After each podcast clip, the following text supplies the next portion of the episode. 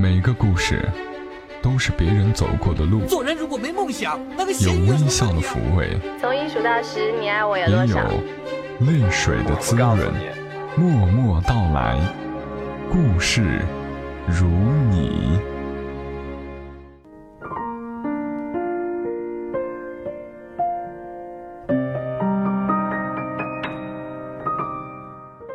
默默到来，故事如你。这里是由喜马拉雅独家播出的《默默到来》，我是小莫，在每个周三的晚间和你相伴，和你来聊聊我们平常人身上所发生的故事。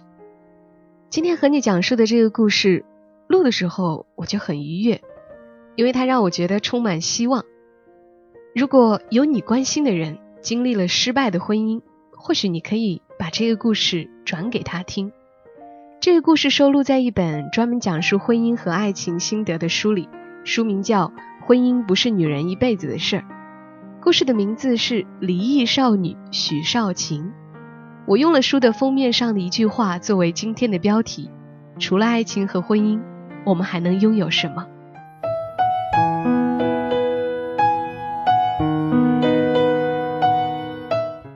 离异少女许少晴，作者冯润。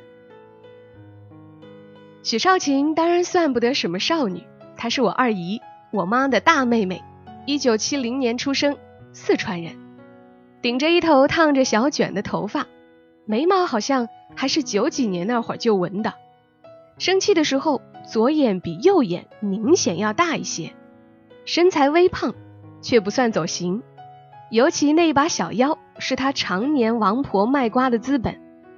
经常捏着杂志上各种当红花旦的照片大叫：“哎呦，看这个幺妹儿腰跟我一样细，就是我腿粗。”就是这个你在大街上绝不会多看一眼的普通市井妇女，常常让我觉得她就是个美好的少女，一个美好的离异少女。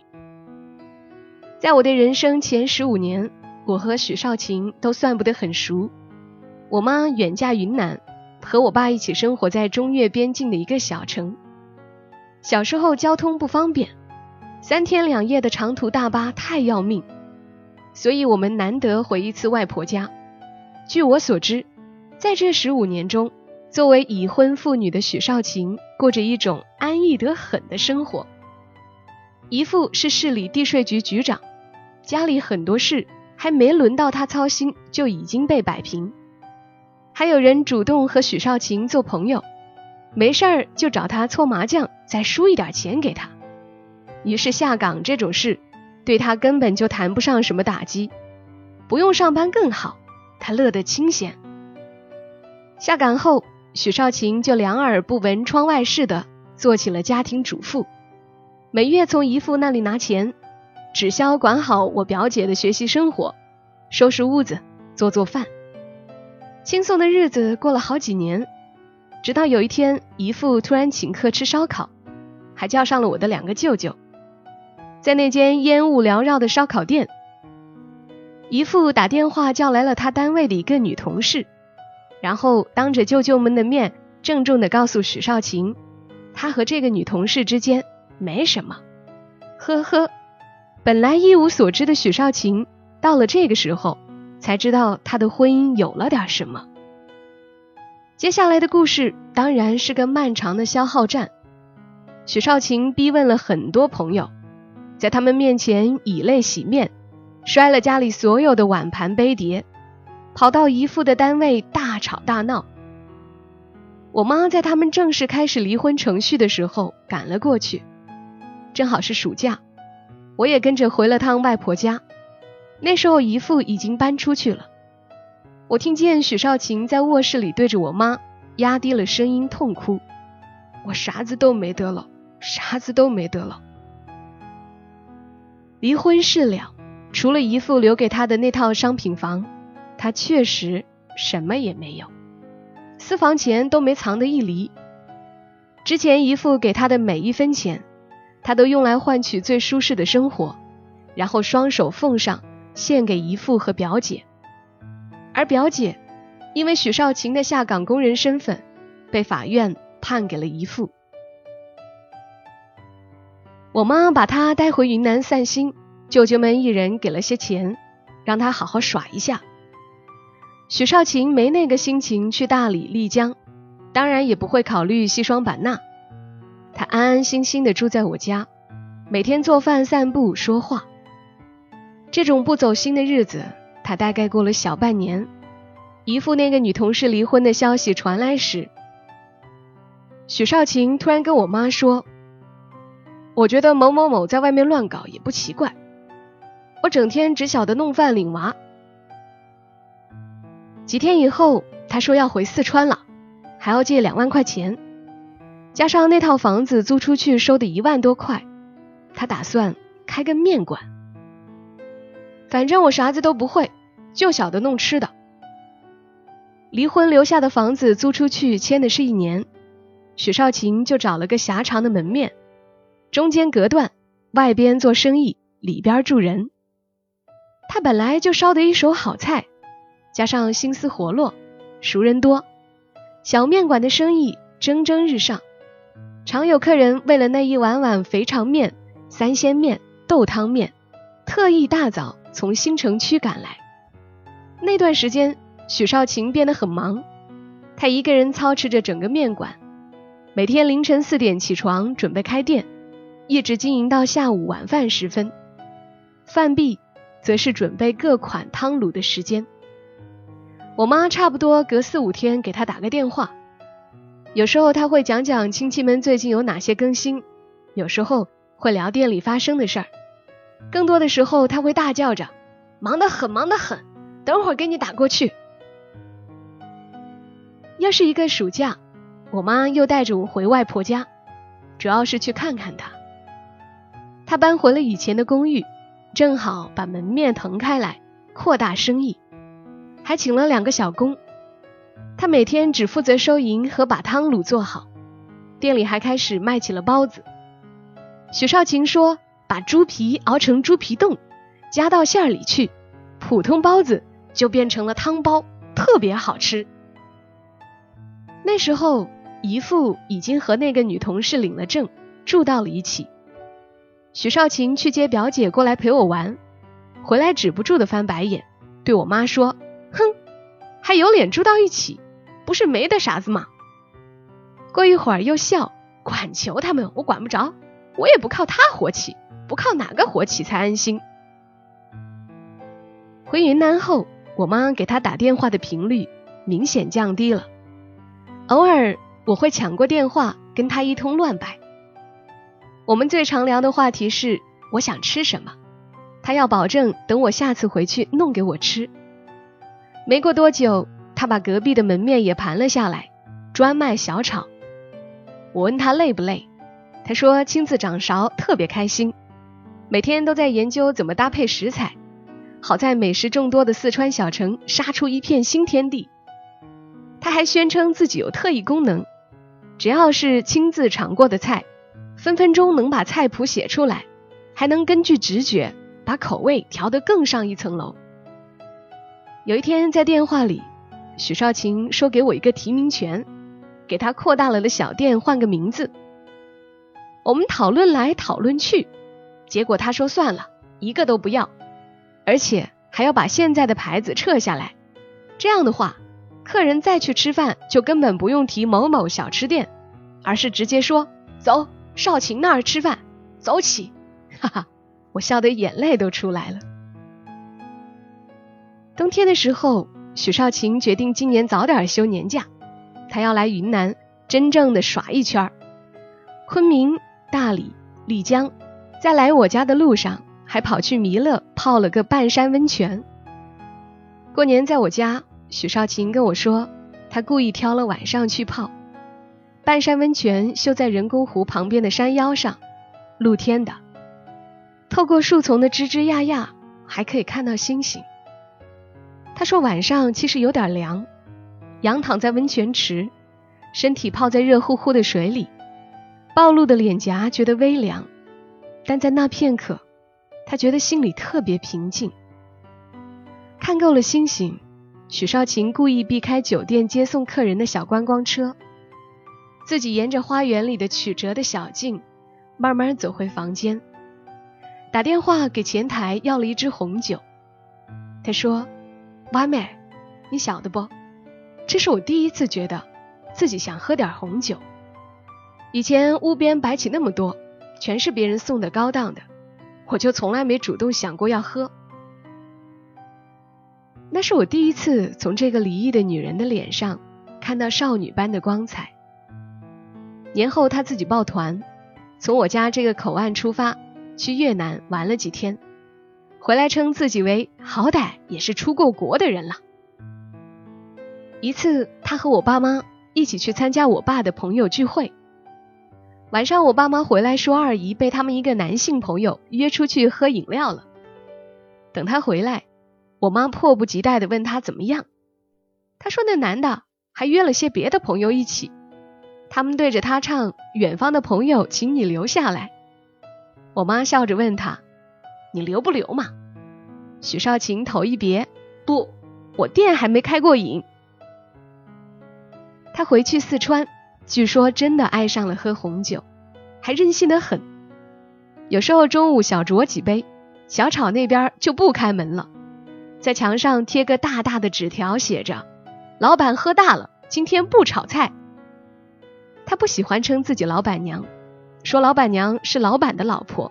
他可是自己开店，自己经营，我自己就是个老板。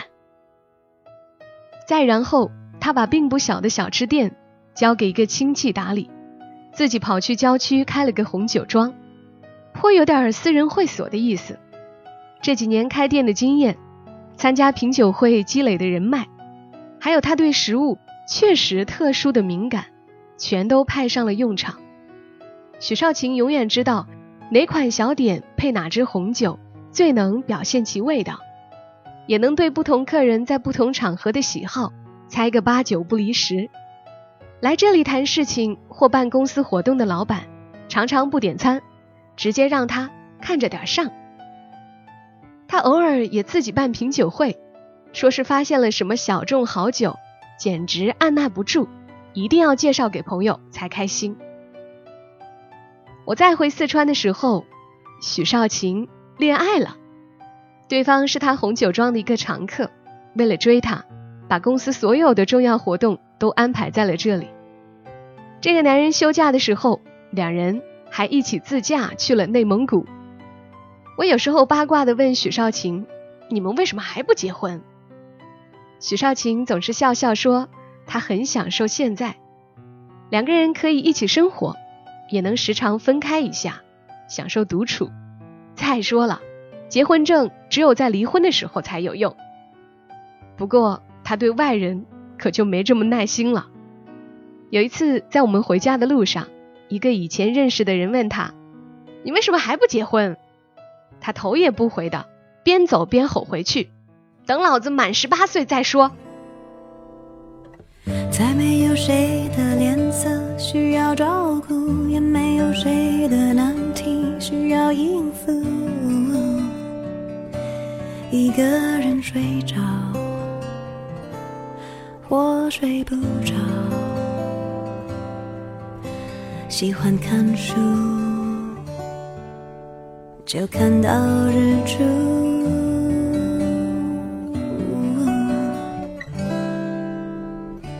再没有人有机会让我受苦，也没有人有能力让我认输。何必再等谁？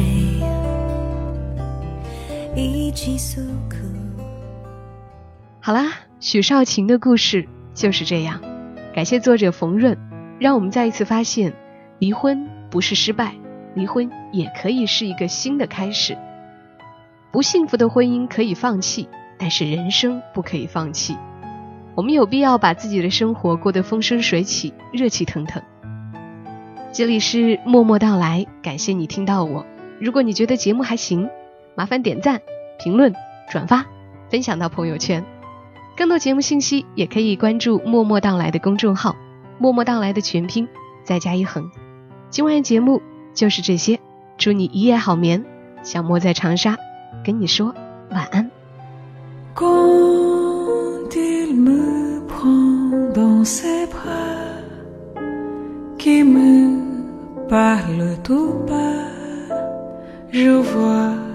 La vie en oh.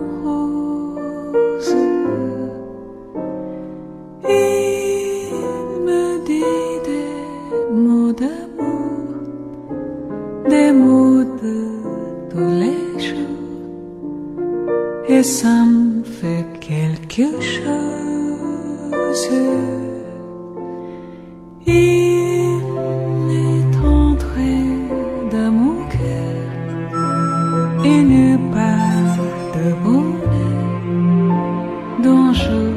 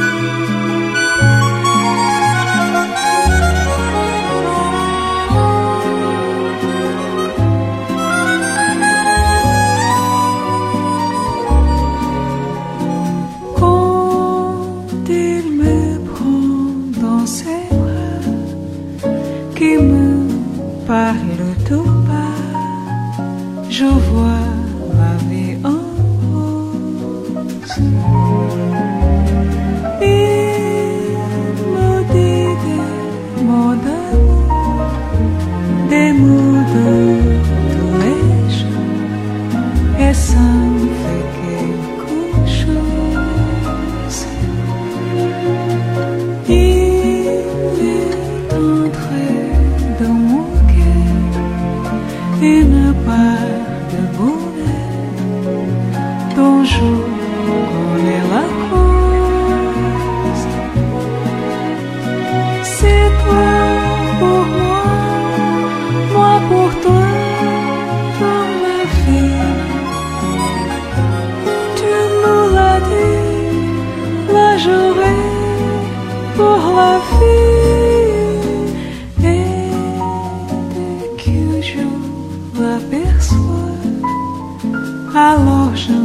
song.